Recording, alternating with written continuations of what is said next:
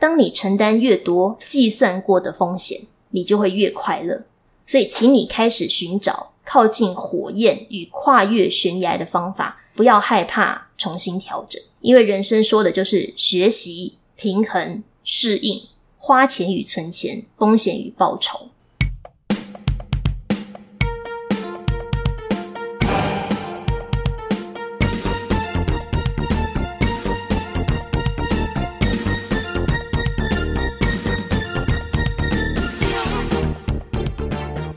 这一集要延续上一集的话题，为什么命理师觉得算命不太有用？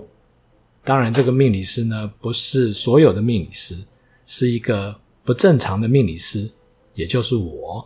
为什么觉得算命不太有用？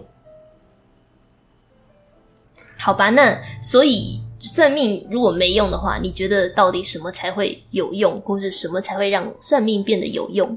学习，我觉得学习比算命有用。学什么？学命理。其实啊，呃，老实说哈，我呃研究命理这么久啊，呃，你也看到我开了很多不同呃这个难度哈，或者说适合不同人的课程的课程啊。其实我一直觉得，我本身也是这样，我一直觉得学习命理会比来算命有用多了，原因是哈，其实我先讲一下哈，不止我我自己这么想啊，我自己的经验是这样子。其实我后来在问我一些这个呃，把整个课程都学完的学员们啊，请他们分享一下他这段学习的这个过程，他们也大部分都同意，学习命理比呃算命有用多了。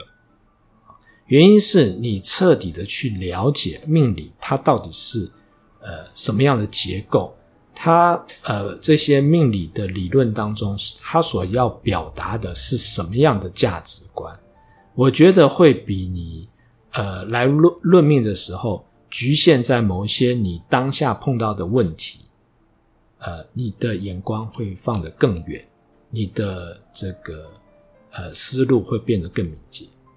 而且至少客人不会一直问你说：“你为什么这样讲？你为什么那样讲？我看这个盘上明明是这样写的啊！”然后问你一些你其实觉得不重要的星星是什么意思？哎，没错，没错，这个我觉得难免啊，难免，因为大家现在接收资讯的管道很多嘛，啊，所以不论你从网络上面啊，YouTube 上面有各式各样的懒人包啊，有不同的命理师在讲解这个呃。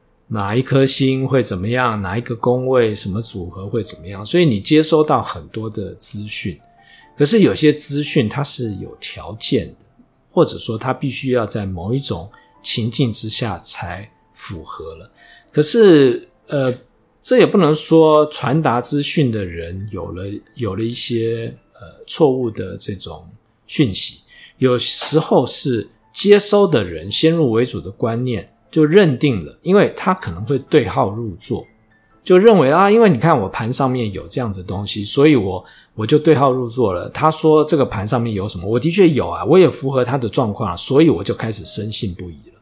其实我讲这个想讲的事情是，嗯、我我自己跟老师上课学习新的是，我们上课最呃学的最重要的东西不是命理的知识，比方说哦这个组合会怎样，那个组合会怎样，而是老师会。告诉我们这个背后的脉络是什么？嗯、为什么有这个组合会导致这样子的结果？随便举例啊，比方说，嗯、呃，贪狼加陀螺，贪狼加擎羊叫风流彩账嘛，嗯、哦，容易会有这个桃色引发的纠纷啊，嗯、官官呃官司是非等等的。那你光学这个东西，呃。基本上不会帮你跳脱悲伤五阶段的那些困惑，因为凭什么就两颗星星决定了我要因为桃花这个就有是非呢？嗯、可是老师会告诉你哦，贪狼有强烈的欲望，那欲望本身想想不不犯法嘛，对，对不对？你要在心里想什么，那别人也管不着你。可是陀螺的执着。嗯或是情阳的冲动，对，会让你为了要满足这个欲望而做出一些过激的事情，或是纠缠不清。没错，所以你做了某一些行为，这两个煞星加上贪狼的欲望动机，做了某一些过度的行为，才让你产生风流彩账。所以，当这个脉络出来的时候，重点不在于你知道为什么这两颗星加在一起会有这个结果，而是你知道哦，原来人的动机、人的渴望，还要搭配上一个过度的、过分的行为，才会产生问题。对，如果你有这样子的一个思维脉络，你其实在学的东西叫做人性是怎么运作的。是。那回过头来，当你的盘上出现风流彩账的时候，你就不会再觉得为什么要诅咒我有桃色纠纷。嗯嗯、你要知道的事情是。这一段期间，你可能会有很多欲望。当你蠢蠢欲动的时候，准备做什么之前，先想 先想三秒钟，可以包你不要遗憾终生。对，而且我觉得，呃，在学习命理哈、啊，跟算命很大不同的地方是，我们有很多的案例。是啊，即便你今天不相信啊，这样子的组合会造成什么样的后果，可是有太多的案例。当他们的人生符合这样子的这个组合或者是结构的时候，那接下来在他们的人生里面发生了什么事情？这些案例足以支撑或者是解释为什么在命理上面觉得这样子的组合是不好的。可是你说这样子的组合就一定会有这样子不好的这个现象或结果？结果。没有，我也看过有一些客户的命盘。比如说，他明明有这种呃，像你刚刚讲到的这种风流彩账，可是他在那个呃行运的十年里面也没有发生什么事情。那他他兑现了什么？他兑现啊，他兑现非常辛苦。比如说，他是贪狼加擎羊，嗯，那第一个擎羊就代表一种辛苦，嗯，很冲的，很冲。所以呢，他在那个大限呢，为了这个呃赚钱，为了工作呢。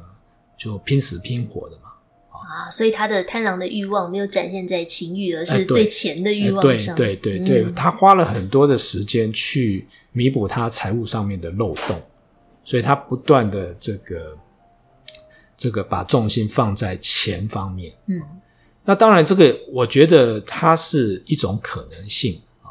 可是为什么讲说准确呢？是因为大部分。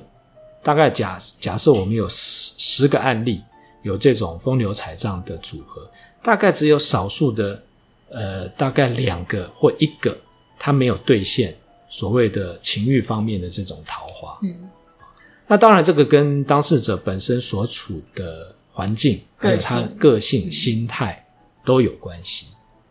所以呃，命理准确是准确准确在这里。因为大部分的人都会按照他出场的设定、原始的欲望去做他的决定或处理他的事情。对，不过讲讲到贪婪哦，我们就一定要讲一下，这也是我们在不管是算命还是股市当中都会看到的这两种最基本的人性驱动着我们做一些。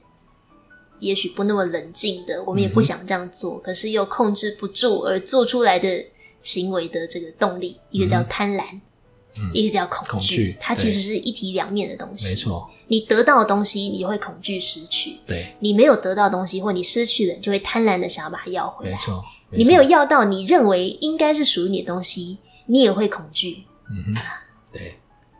所以，所以呃，其实哈，我觉得股市也好。啊，在命理上也好，命理上面在讲的，我们很多的是是非非啊，其实都来自这两种情绪：贪婪跟贪婪跟恐惧。贪婪、贪贪婪、贪婪、贪婪跟恐惧。对，那呃，这两种情绪失衡了之后，就会产生是非了。嗯，那命理面对于呃贪婪跟恐惧，可以为我们提供一些什么呢？我觉得哈，命理上面哈。他的逻辑是非常理性的，嗯啊，有有些人就常常因为不理解嘛，就会说啊，你们这个算命都是怪力乱神。可是你自己学过命理，你应该知道，命理上面有很多的逻辑，它其实是非常非常理性。对，他真的没有在管你喜不喜欢、舒不舒服，他事情是这样就这样，是，是那样就那样。所以我就常被客人抱怨说，你妈讲这些东西都不体谅我们的痛苦，啊、不体谅我们的脆弱。嗯对，对不起，不是我无情，是命理无情。对，因为他无情，也因为他的无情跟理性，人们在面对算命的时候，才会有那么多不同的情绪嘛。对啊，可能他觉得他已经那么苦了，可是这些苦他原本来这边寻找一个希望，对，兼疗愈，却没想到没有被接住，就很难过这样子。对啊，因为命理本来就不是讲情绪的地方。对，其实我这边啊，推荐大家，如果这个经济状况许可的话，你找命理师的同时，你可以在隔天预约一个心理师哦，就是大家。大家要厘厘清的另外一个呃算命的准备嘛，或是前前置的心态，就是我们是命理师，不是心理师，嗯、所以对你碰到了某一些人生的苦难或问题，想要来寻求解方，顺便可能也包括了你想要被秀秀或者是呵护的接住的心情。可是我们毕竟只能提供这个术业有专攻嘛，我们只能提供我们专业里面可以给你东西，就是解方。对，你怎么面对问题的呃建议或者是方向？嗯，但如果这些事实太残酷了，让你觉得心里很难接受的话，你可以隔天去心理师那边，呃，让他疗愈你，帮你 SPA 一下，顺便干掉一下昨天那个命理师哦，实在是有够过分的。我觉得这样子大家会比较平衡一点嘛。那我们是不是要跟心理师来个异业合作呢？那我们可以抽成 接收费，可是心理师可能不屑跟我们合作吧？没有啦，他们在科学界也是被归类为在这个怪力乱神的边缘啦，所以我们也是这个。好了，算了，不要称他们好了，我明哲保身一下。对，那我的意思是说，嗯、呃，一样嘛，对不对？这个台风天你不会跟。呃，气象预报员抱怨说：“你为什么不准我出门？嗯嗯，哦，不准你出门的是人事行政总局，是市政府，嗯、请去找他们这个客诉，对不对？气象预报员就是告诉你现在风有多大，雨有多大，建议出门。”嗯的这个合适的程度有多少？根据常理来判断。所以，如果大家要寻求情感或情绪上面的被同理跟理解，我觉得现在这也是一个显学啊，就大家会照顾自己的感受，没有什么不好。可是你要区分清楚，你今天来预约这个小时，你到底要什么？还有我们的角色，我们的专业到底可以给你什么？嗯嗯嗯。那当然啦，呃，我们现在录音的当下啊，也正好是这个呃。因为台风，所以这个不上班不上课啊。可是你看看外面的这个天气状况，无风无雨啊。对啊，很多人就会觉得哦，不准嘛。对，对吧？哎、欸，我还有碰过有朋友出游之前问我要注意什么，嗯、我看了一下他的这个外出运有一些意外状况要留意，我就提醒他。结果他回来回来就很兴奋的挑衅说：“你看没发生，我跌了个小跤而已。嗯”我就觉得算了，我再也不要帮你 帮你看盘了。呃，没错，你看哈，有一个大的这种呃，这个台风系统接近了嘛，那潜在的风险的确是在的。那我们为了这个人身的安全，做了预防性的这个呃措施啊。那它没来，可能是因为路径啊，可能是因为这个气候生成的条件啊，啊，呃。让这个气象预报没有那么的准确，可是并不代表风险已经过去而不会发生嘛。嗯，说不定你觉得现在无风无雨，然后准备出去看一场电影，对，电影看完之后发现出来的时候，这个整条大街淹水了，那你说它准还是不准呢？对，搞不好无风无雨是因为你正在台风眼中间啊。对对啊，这个就是我觉得我们对于。所有预测的事情都要有一个相对于呃相对健康的心态来看待，它本来就是风险控管。我觉得自己学命理的好处啦，我自己以前也给老师算过命，那后来当学生甚至自己成了命理师之后，我觉得了解究竟命盘跟命理是怎么运作的整个原理的时候，就好像你作为气报气象预报员，你不只会预测台风的降雨几率，你还会知道。台风究竟是怎么形成的？它的结构是什么？它会怎么行进？那某种程度，你就不会因为只得到片段的资讯，而有对这些片段资讯产生的某一些情绪停留在那个悲伤五阶段里面。你会你会有一个视野跳脱出来，看到整个局长什么样子，或者说，你就比较不会有一厢情愿的这种看法了。对，就是、我觉得很多。你说贪婪也好，恐惧也好，其实很多都来自于我们对事情的未知，嗯，对不对？大家会觉得命很神秘，上天决定的，好可怕，这是未知的东西。可是你自己学命理之后，你就会发现，对，有些东西的确蛮神秘的，你也不晓得为什么你你会拿到这一张盘。可至少它是怎么运作的，你不会觉得它有什么太神奇的，嗯、呃，或者让人觉得很怪力乱神的地方。对，对这个也就是我为什么认为啊、呃，学习命理比较有用。还有一个主要的原因就是我们常在讲的“他山之石，可以攻错了”啊，在学习命理的过程当中，除了理论之外，一定要有大量的案例。来说明或是解释这个组合，或者说这种学理，它到底是呃适用在什么样的情况啊？嗯，那的确啦哈，没有一张命盘哈是完美的，所以当你面对命盘的时候，你必须要去思考一件事情，比如说我们最不喜欢的煞星，每个人都有啊，就是你认为的成功人士，你认为命好的人，他也不会。完全都没有煞星，嗯，你不喜欢的画技，他还是会有啊，啊、嗯，所以整张命盘你必须要去思考的是，这张命盘它的这些不良的组合在哪里？它反映出你在人生的某些面向，哪些是你需要留意的，或者是哪些地方你最容易犯错，或者是容易有挫折的地方。还有面对这样的组合，你可能可以有哪些选择？就像老师刚刚举例的。呃，我们刚被算命或者自己开始学的时候，哦，看到这个风流彩账，贪狼加煞星，很容易加啦，对不对？你本命盘没有行运羊驼，动不动就进去，对，你就会很紧张，想说哈，我这十年要犯桃花劫了吗？有没有避掉的办法？我不要，我不要，那就开始就进入讨价还价的那个阶段。嗯。可是当你他山之石看多了，你会发现哦，原来也有人走了这十年的桃花劫。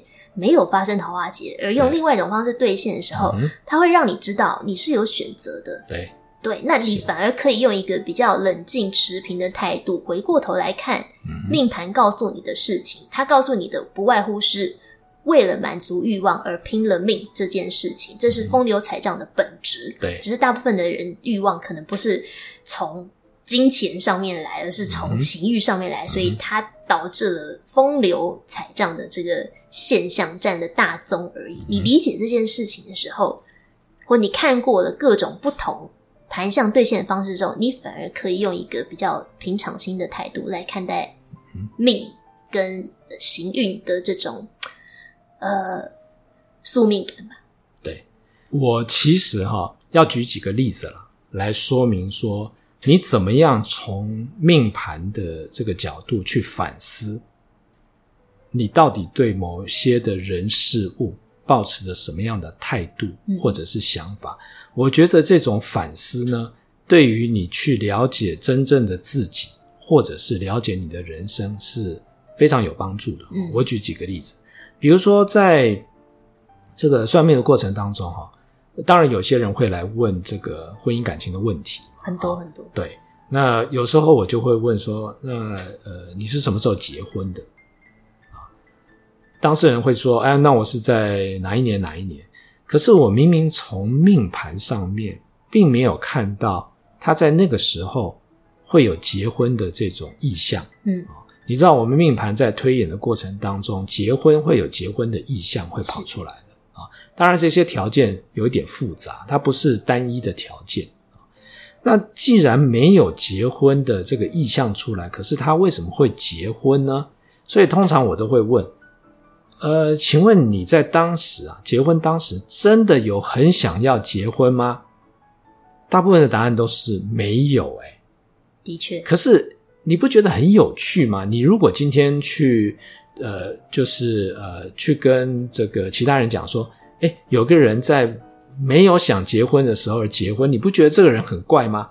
对，你从平常的逻辑来看，对，你会觉得这个情况非常的怪。可是你去问当事者。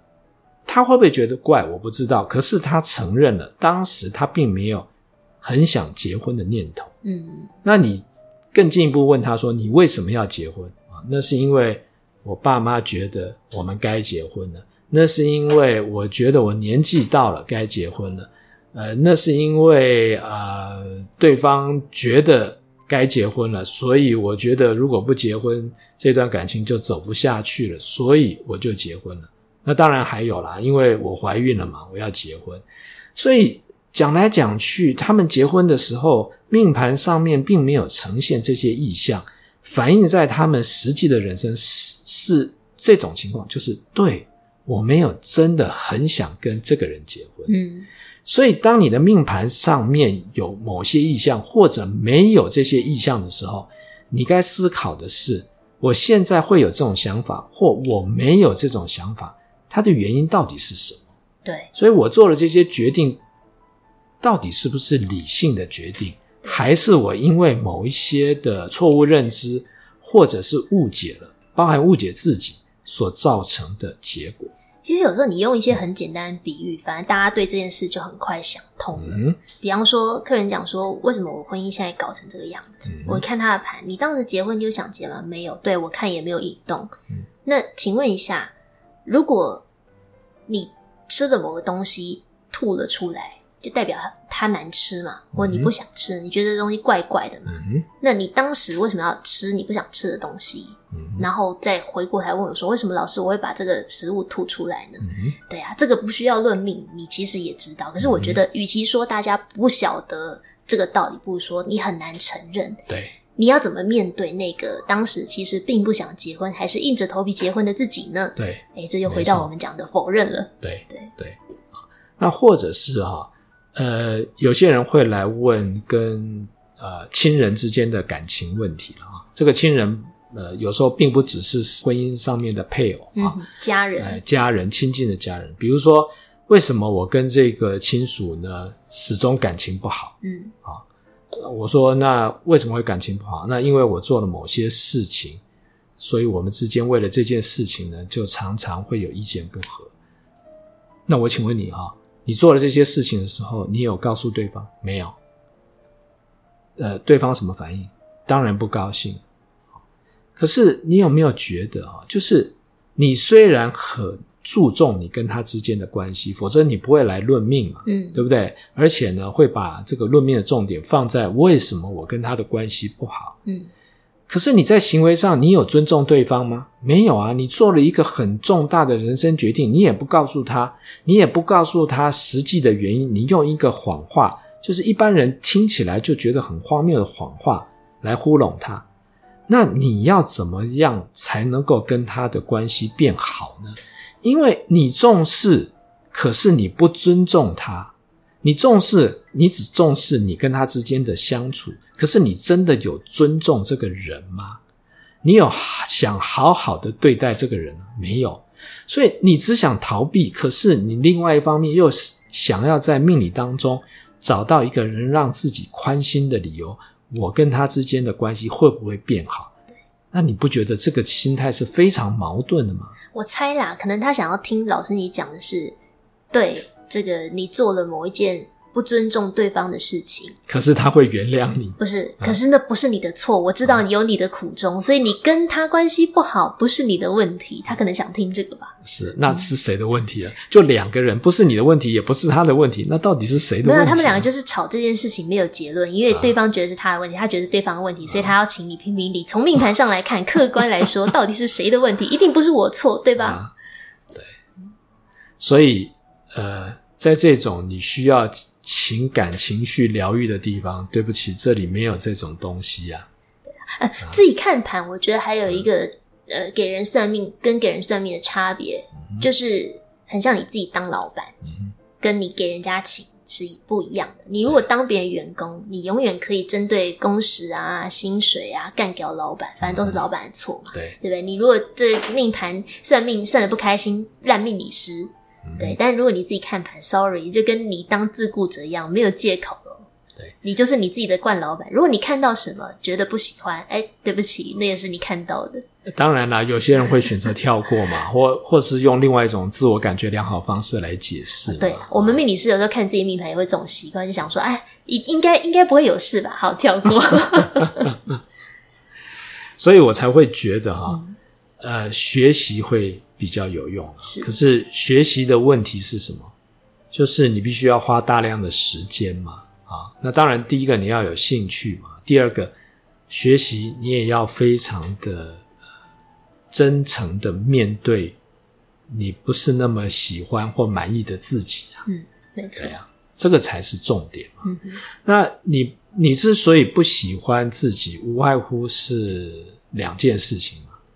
那你的贪婪跟恐惧，嗯，对不对？嗯啊，这两件事情去阻碍了你。某些对事情该有的判断跟逻辑，哎，对啊，我们我们在命盘上怎么去看大家的贪婪跟恐惧在哪里？呃，有几件事情你倒是可以注意一下啊。有一个说法叫做“两路一忌，看心态”。嗯，两个路就是你化禄跟禄存的地方，本命盘，本命盘，本命盘啊。那化禄跟禄存在的地方，地方那通常这些地方就是你会投入相当多的资源。终其一生，相对来讲，你会投入蛮多资源在的地方。嗯啊，那当然，它有可能在你的官禄宫啦、财帛宫啦，啊，或者是迁移宫，它也有可能在你跟亲属有关的宫位，子女宫啊，啊，子女宫、父母宫啊，对，或者跟健康有关的位置，对，疾厄宫。那你反而应该问的是，你为什么要花这么多的资源跟心力放在这些地方，对吧？这个才是你应该去探究的。你想要得到什么？哎，你想要得到什么？嗯、那化忌当然就是你最常有是非、挫折或者是麻烦的地方，失落感。对，或者说。嗯，或者说你始终觉得不满意、做不好，嗯、觉得你不在行的地方，就是你的恐惧来源。哎，对，的确是啊。那当然，你也可以再去看煞星，啊，煞星有时候会造成伤害、对，失败、挫折。对或者是失衡、呃、失衡的地方啊，这些都是你可以呃纵观整张命盘，很快速的得到了初步的结论。那当然，人生很复杂，因为它还包含了行运，嗯，所以这些呃煞星也好，化禄也好，再加上大限的煞星、化忌、化禄，它会构成一个非常复杂的结构。对。那就是行运的基本逻辑。对，你会发现这些禄啊、忌啊，你想要贪婪的，跟你恐惧、害怕失去的东西无所不在，嗯，对不对？假设我们今天把本命大限流年的盘叠起来，嗯，你的盘上一共会有八颗禄，四颗忌，嗯。到处都是，是啊，你你你就觉得啊，对，你的人生充满了贪婪跟恐惧，对，事实上也是嘛，是，对不对？我们我们如果讲一点点心理学的东西，贪婪跟恐惧归根究底就讲两件事：生与死，嗯，对吧？嗯，我要活下去，贪婪，对，我很害怕死掉，嗯、失去，恐惧，对，所以呃，我我这边其实想要岔出来讲一件事情，叫做。所谓的学习比较有帮助的前提是，你要具备一个，嗯，我不能说正确的心态，嗯哼，应该说，呃，符合现实的心态，嗯、就是相相对理性的心态。对你，你相对理性不是指说你完全不要去有这些情绪，情绪，而是对人任何生物。生来就有贪婪跟恐惧，对，这是人性，这是动物性。嗯、你要活着，不是生就是死。嗯、所有的动物每天早上起来，不是忙着找食物，就是忙着避免自己成为别人的食物。嗯、所以，你要怎么样去处理关于你的贪婪和恐惧的问题？嗯、因为它不可能不存在。就像你的盘上一定会有两路一忌，对。所以我会觉得，呃，可能那个程序会是你先去。经历了悲伤五步骤之后，如实的面对你的贪婪跟恐惧，嗯，感受它，认识它，然后跟它共存。你会每一天都被欲望驱使，但不要受它控制你的行为。嗯，你每一天都被恐惧缠绕，但是不要让它呃控制你的行为。其实，你如果可以做到这个心态建立，你就已经具备了风险管理的基本的这个能力了。那我最近在看，呃，有一本书叫《财富自由》，是一个曾经二十四岁就破产，就是穷到这个必须蹲在家里的男生，怎么样在五年之内，呃，靠自己财富自由的、嗯、的这个心法的分享。那最后一段哦，他讲到了关于金钱的本质是什么？我觉得其实非常的这个描述非常的适合套用在我们怎么看待命运、嗯、命或命理这件事情上。我想讲一下，就念一下给大家听。他说：“如果你不掌握钱，钱就会掌握你。哦，请在这边把钱带坏成命运，也是一样可以通的。你如果不掌握钱，钱就会掌握你。”假如你因为钱而倍感压力，或者你把钱看得太过神圣，对吧？这种两种心态，嗯、大家在面对命的时候也差不多，就是这样的心情嘛。要么觉得恶心，你为什么要诅咒我、控制我的人生？要么觉得好可怕哦，嗯、你是神吗？为什么你可以控制我的命运？对不对？你如果面对钱、面对命运倍感压力，或者是把它看得太神圣的时候，钱就战胜了你，嗯、命运就战胜了你。但是，如果你能够意识到钱的力量，认识到命运命运的力量，认识钱如何运作，认识命运如何运作，你就能够战胜金钱。所以在做金钱的主人之前，你要先做自己的主人。呃，我那时候对老师的课印象很深的原因是，老师一直在讲认识你自己，认识你自己。没错。你要能控制别的东西，不管是金钱。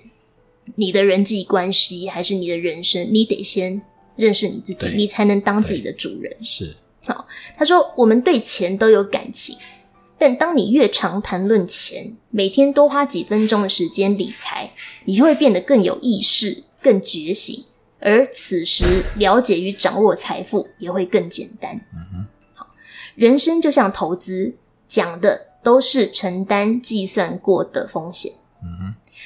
退一步去打安全牌非常简单，这些已经深植在我们基因里面了。不要去碰火，不要去悬崖边。嗯，恐惧让我们活得安全，可是我们的整个群体都会因为恐惧而存活下来，没错。但恐惧也阻碍我们真正活着、去成长、去进步。当你拥有越多钱，对于钱如何运作的掌握度更高，或对于命运如何运作的掌握度更高，你能够承担的风险就越多，了。对，当你能够承担足够多的风险时，你会发现你拥有更宏大的机会、经验跟故事，还有更丰富的人生。这个作者讲了一个，我觉得也许大家第一时间都会觉得“哈，怎么可能”的观点。嗯，他说：“当你承担越多计算过的风险。”你就会越快乐，所以请你开始寻找靠近火焰与跨越悬崖的方法，不要害怕重新调整。嗯哼，因为人生说的就是学习、平衡、适应、花钱与存钱、嗯、风险与报酬。嗯哼，你说算命师到底在算什么？嗯，我们就是在算这些风险，对，跟机会。所以顺着你的话哈。嗯我觉得，呃，刚才这段话最好的演绎者是谁呢？阿汤哥。为什么？你不觉得他一天到晚都在冒风险吗？而而且他还活着，他还活着，而且他电影票房还挺好的。对，对，他每一次的冒险都会让人家惊艳。是。可是你如果去看他拍摄的过程，啊，这个他有没有计算风险？有啊，是不是啊？而且啊，刚才你不是讲一个例子吗？把安全顾问换掉，就是他。是是是，可是我觉得那也是因为他某种程度有了自己看懂自己命盘的能力。比方说，他了解自己的体能，嗯、了解自己的呃技术，他可以做到什么程度。嗯、所以，也许他在评估这个危险动作、那个冒险的场景能不能拍的时候，他会比他的安全顾问更了解他到底做不做得到。而且，我觉得有一点啊，是蛮值得大家学习的。哎。阿汤哥已经六十岁了啊，嗯，他想要演什么样的这个呃惊险特技的动作，他就去学啊，对，不是吗？对，对啊，他呃，我记得有一集他是在直升机上面拍那个非常危险的，嗯，他就去学怎么开直升机啊。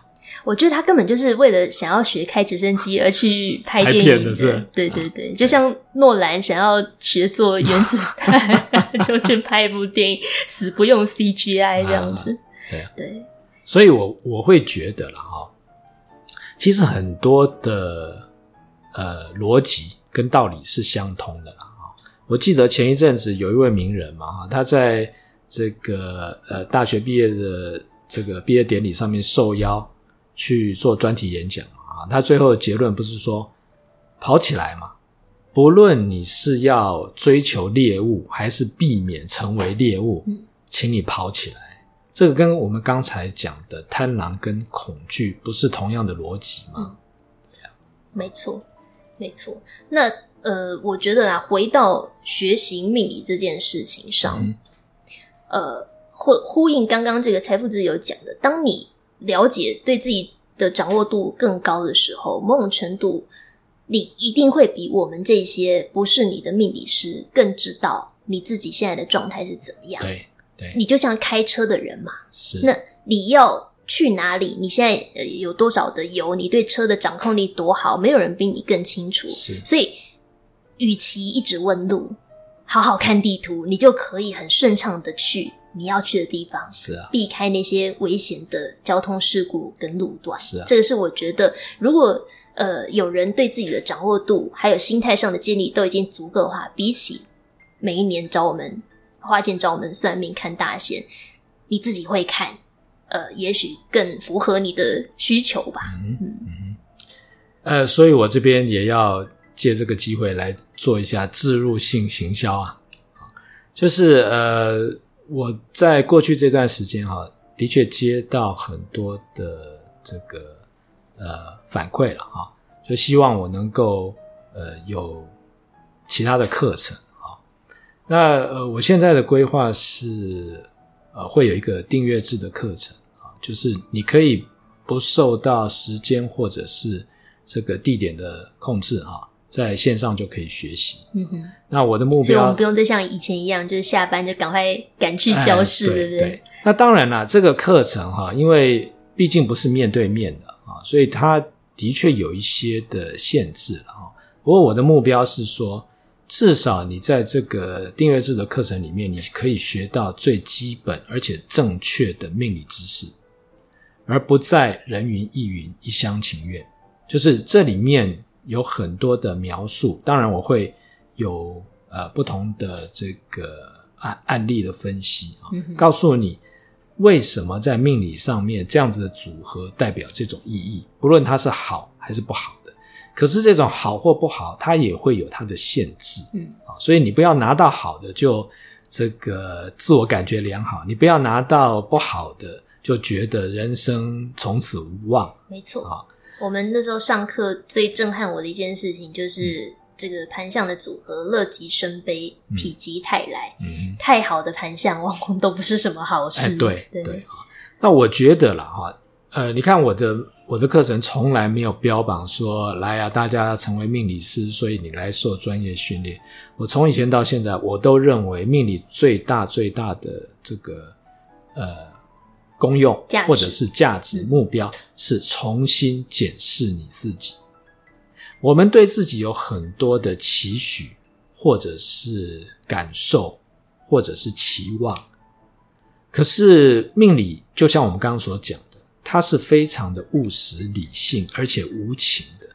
所以借着这些命盘或者是命理，你去反思我自己的心态或者是价值观到底合不合适？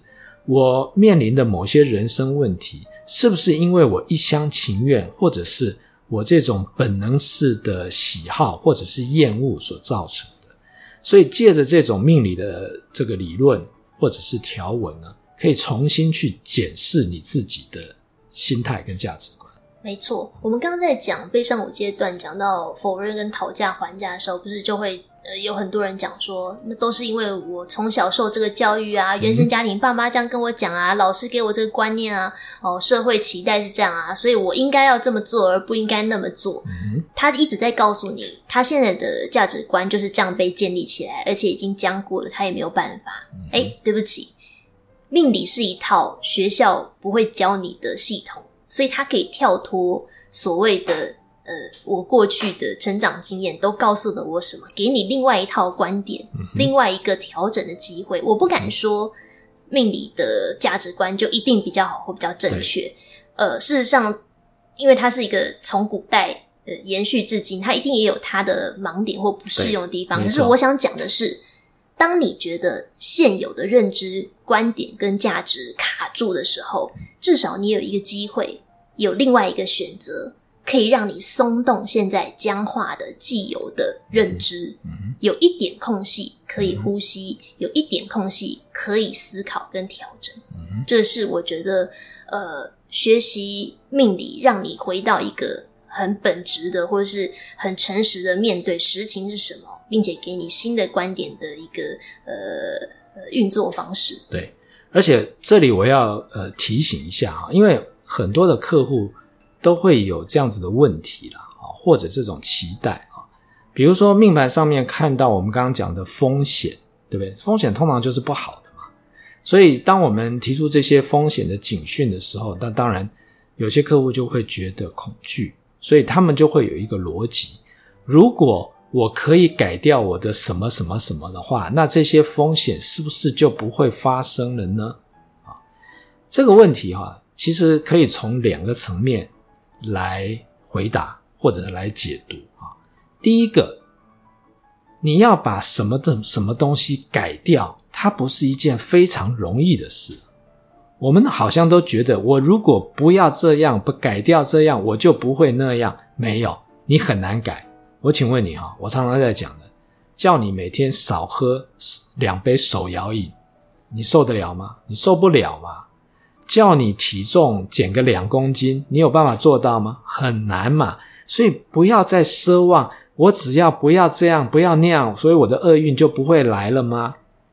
我觉得有一些、嗯、有一些本质的事情基本上是不能改的。我也常会碰到客人问说：“哎，那老师你这样算命，是不是就等于说这些我们都是宿命，而没有改变或造命的可能？到底是谁一直传播造命的这个 这个观念的？”我我就跟客人讲，我说：“如果你今天生下来是一只肉食动物。”吃肉就是你的本质，嗯，你可以勉强自己吃素，但那不会改变你的牙齿、口腔、肠胃设计下来就是要来吃肉的这个事实，这就是你的宿命，嗯，对不对？牛有四个胃，为了要反除草，猫没有啊，嗯。你不会说哦，今天我一直给猫吃草，喂它吃草，喂它吃草，它就会长出四个胃，变成草食动物，嗯，这就是所谓的。呃，宿命，或者是说我们没有办法去控制跟更改的东西，嗯、对、嗯，所以呃，如果大家觉得我只要可以把本质上面东西改掉就能避免什么的话，那你不会觉得很矛盾吗？你来算命还算个什么呢？这张命盘根本就不准啦，嗯、因为你随便改一个什么，这张命盘就不会兑现，就不准了。那你还参考这个系统干嘛？这是一个很简单的逻辑。对对，我们我们也可以从另外一个角度来看。你如果要全盘改变自己，啊，呃，先不要讲说容不容易，能不能达成，那你可能会碰到一个问题，就是当你做这件事到某个程度的时候，你会出现反弹。我为什么不能做自己？我为什么处处都要压抑自己原呃原厂的设定或原始的欲望或本能？我为什么要这么压抑自己？其他人为什么不用压抑自己？他们就可以过得很好。为什么是我？所以显然全然的改变没有办法解决问题。嗯，所以我通常都是这么讲的：不是改变，而是调整。你只要能够稍微调整一下你的心态，或者是调整你的本能，对于人啊，对于事情本能的反应，或者是做法。它就已经可以产生很大的效果。对，我觉得大家在看命的时候，尽量避免全有全无的这种很极端的想法啦。我我我给一个比喻，你作为行人在过马路的时候，你应该要走哪里？这是有限制的，你应该要走在人行道上。所以这就是我们刚刚讲的，你没有办法改变的事实。你不然你去走车道看看。对，但是你说啊。这么宿命，只能走人行道，那我就没有选择了。我觉得很窒息。人行道很宽呐、啊，你也可以走到一点点的单车专用的斑马线上啊，没有人规定你不行。在那一条范围、那个宽度里面，你爱走哪里走哪里，那是你可以调整的弹性。对对，所以我觉得大家从这样子的一个 scale，从这样子的一个怎么讲维度来看，什么是你可以改变的，嗯、什么是你可以调整的，你比较不会落入那种啊，我要么就是完全被宿命束缚，嗯、要么就是我要抛弃整个原厂设定，我都不要了。那、嗯、我做得到，嗯、或我做不到。嗯，那另外一个就是哈，呃，我先前在呃其他几期有曾经讲过嘛，哈，有一些的客户来找我算命，我就请他注意这个交通安全嘛。那其中有一位他是搭公车，结果还发生车祸了。那你说在这种情况之下，您真能改变什么吗？除非你都不出门啊。所以呃，没有的你看那个新闻，也会有人坐在家里，然后车撞进来，也有，那也是车祸。啊。对，所以我的意思是说，当你发现啊，这个可能会有舟车意外的时候，你该做的就是你出外的时候要小心。而不是说啊，反正管他的，我就是再去飙车嘛，对不对？那大车祸跟小车祸，大伤害跟小伤害有没有差别？有非常大的差别。我们回到刚才你所提到的所谓的风险控管嘛，所谓的风险，你能够把风险的规模降到最低，它就已经呃和原来这个不去管控的。风险所造成的伤害或者是损失就有很大的差别了。没错。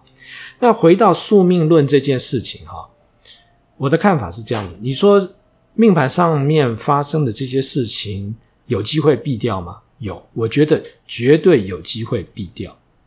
我在论命的过程当中，也碰过不少的客户，每年都来论命，每年都希望我给他来年的建议。嗯。那其中有一个客户了啊，他这个天象化忌，我就一直提醒他，呃，不要当保人，不要当这个，不要帮别人背书，不要合伙一起投资做生意啊，就避免这个天象化忌产生的信用的这种风险。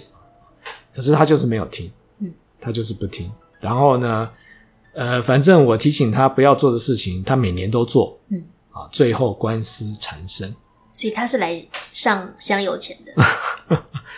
所以老实讲，面对这样子的情况，我觉得非常非常的感慨。就是我明明事前都已经预看，就是呃就可以呃预看到这种情况的发生，而且我也提醒他了。可是他有避掉吗？他没有哎。所以这个也是我先前最早提到的，我觉得算命没有用啊。像这个案例就是典型算命没有用，我每年提醒，可是他最后还是一步一步走上命盘上当中会有的天象化忌。所以我必须很很现实又很没礼貌的再说一次，这是为什么我们需要收钱的原因。请各位回想一下 哦，那些你明知道怎么样看都知道会出事，然后给亲友建议，结果他们还死不听，最后出事的情况。如果你没有收钱，你心里就会不免产生活该吸喉的心情。我们不想要这样子诅咒客人，所以收钱会让我们把这句话忍住，这也是一个 功德费来着。所以，的确有一些有一些事情，的确是可以避掉的。是啊，比如说，呃，另外一些案例是，呃，有些人想要跟呃其他的异性呃发展更。这个深入的交往关系嘛，啊，那有些就会拿这个命盘，请我评论一下。那当然我，我我的确呃不是很喜欢做这样的事情啊，因为毕竟不是当事者拿命盘来，总是在准确度了啊，或者是在验证方面，总是会不是那么的这个。万一对方根本就不是这样，哎，对，论个心酸，哎，对。可是呢，呃，对方信誓旦旦说啊，这个绝对是他的命盘，好，那我就姑且论之嘛。论完我说，那这个人不适合交往了哈，所以能够这个尽量避免就避免啊。可是当事者有听我的吗？没有啊。等到事后两个交往之后发生了很多是是非非的时候，那才来懊悔。那我心里面只有一个想法，我当初不是早就跟你讲，就。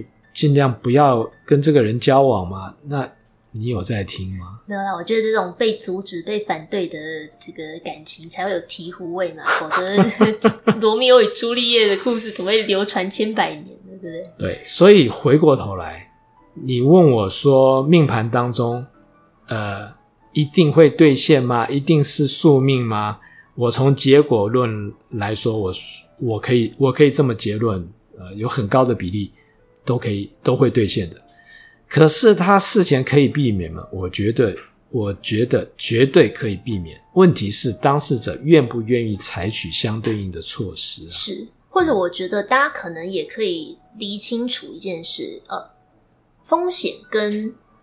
报酬是绑在一起的，恐惧跟贪婪是绑在一起的。嗯、所以，我们今天在帮你做风险的分析跟管理的时候，并不会 always 跟你讲要规避风险。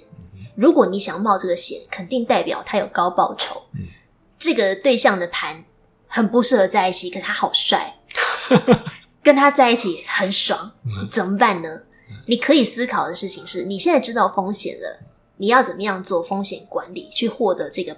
高报酬，想好你的退场机制，嗯、让你这个亏损的时候不要输到脱裤，至少还留有一餐温饱的钱、嗯、哦。这个也是你可以做的选择。命理师呃不会帮你做这方面的价值判断跟决定，嗯、我们通常会阻止，是因为根据常理来说，对，我们会尽量想要帮你保住你的资产。但如果你想要投机或挥霍，Go ahead。你只要知道你在做什么，嗯、然后你怎么样管理你的风险、嗯、，That's good enough。嗯嗯，所以最后呢，呃，我想引用一段话哈。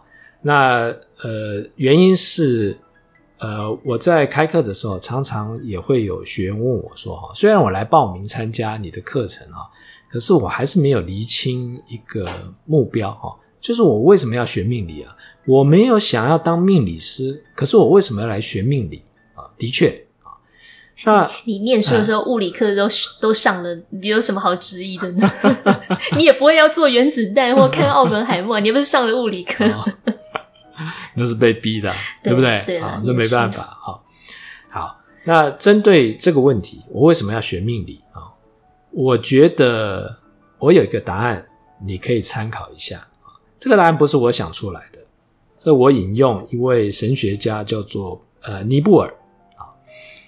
他所说的哈，那既然神学家，当然他的这个阐述的目标或者是这个对象啊，就是上帝嘛啊。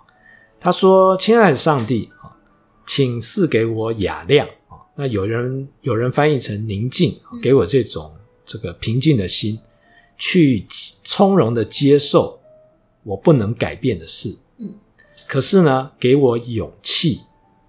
去改变我应该改变的事情，最后呢，给我智慧去分辨这两者有什么不同。虽然呢，这这段话是跟宗教有关，可是我觉得拿来放在命理上面也非常的适用。的确，就是你为什么要学命理？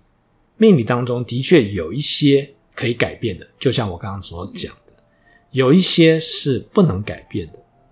所以你必须从命盘的结构跟学理去知道哪一些东西你是可以改变的，哪一些东西你是不能改变的。啊，所以你需要的智慧，学习命理，你可能就会具备了。嗯，啊，那通常是这样子，你想改变的，通常是别人；你不想改变的呢，通常是自己。可是反过来，你能够改变的只有你自己啊！你不能改变的都跟别人有关嘛？是是啊，是啊。虽然这个逻辑跟道理是很清楚，可是呢，在人生的这个旅途上面，我们碰到各类各种不同的人事物，可能。我们在很平静的时候知道这个逻辑跟原理，可是当我们这个深陷其中的时候，往往被我们的情绪、贪婪还有恐惧所蒙蔽了。嗯，绑架或把持。对，所以这个时候呢，你需要命理给你一个很无情，但是非常务实的参考。对，我应该这样讲啦，呃，大家也知道改变自己比较。容易，比较有机会啦。应该说，这是你可以改变的。问题是，改变自己要做起来很难呐、啊，对，对不对？对如果你来呃学命理，你拥有了分辨什么能改变、什么不能改变的智慧。接下来你需要具备的就是你有那样子的平静，可以面对你不能改变的事跟你有勇气可以去改变。这两个要怎么具备呢？就是透过你自己做一点什么去改变，或是去接受来培养的。那初期大家在一个呃压力当头或是痛苦的当下。来寻求论命的时候，其实我觉得大家在说的无非是老师，我觉得我想改变自己，嗯、我现在没有力气，嗯、你可不可以帮帮我，先给我一个我可以改变自己的假象，让我觉得有这个可能性。开运商品，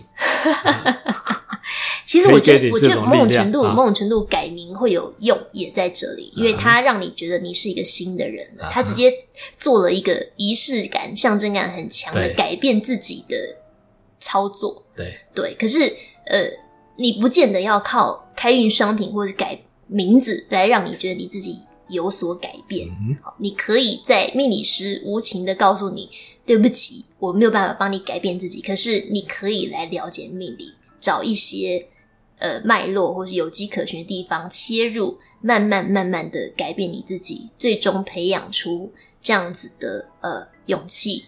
还有平静，嗯、那到最后，其实啊，我觉得，呃，命理跟那个新创中心的概念很像。嗯哼，它之所以存在的目的，就在于它有一天需要消失。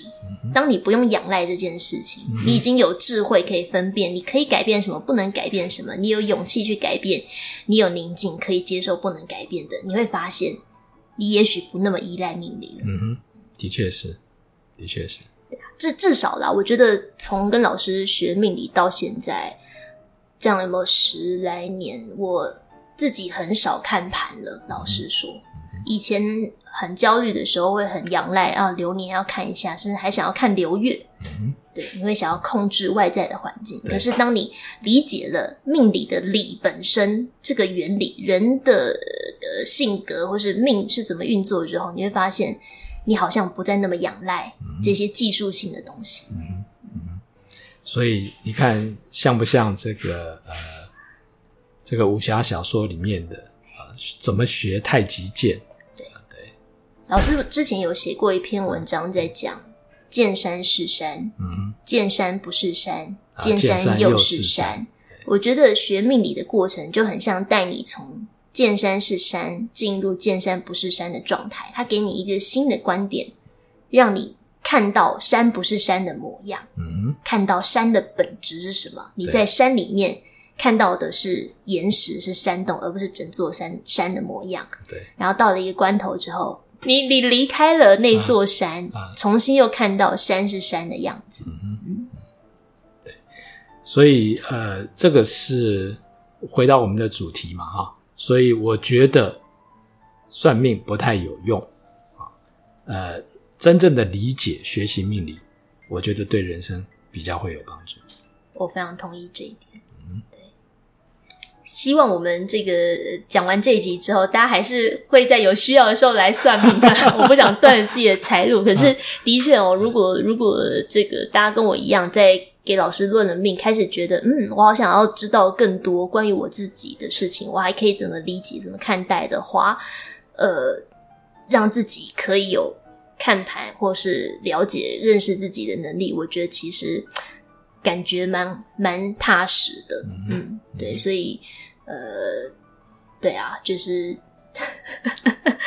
呃，自己自己可以。开车的时候就不要搭 Uber，对，嗯、大概就是这个概念了。好，那呃，最后呢，我也会把订阅制课程的相关讯息呢放在这一集的资讯栏里面啊。那如果你有兴趣的话，也可以参考一下。那这一集呢，我们就聊到这里。谢谢大家今天跟我们聊了这么长的时间，那就大家下次见喽，拜拜，拜拜。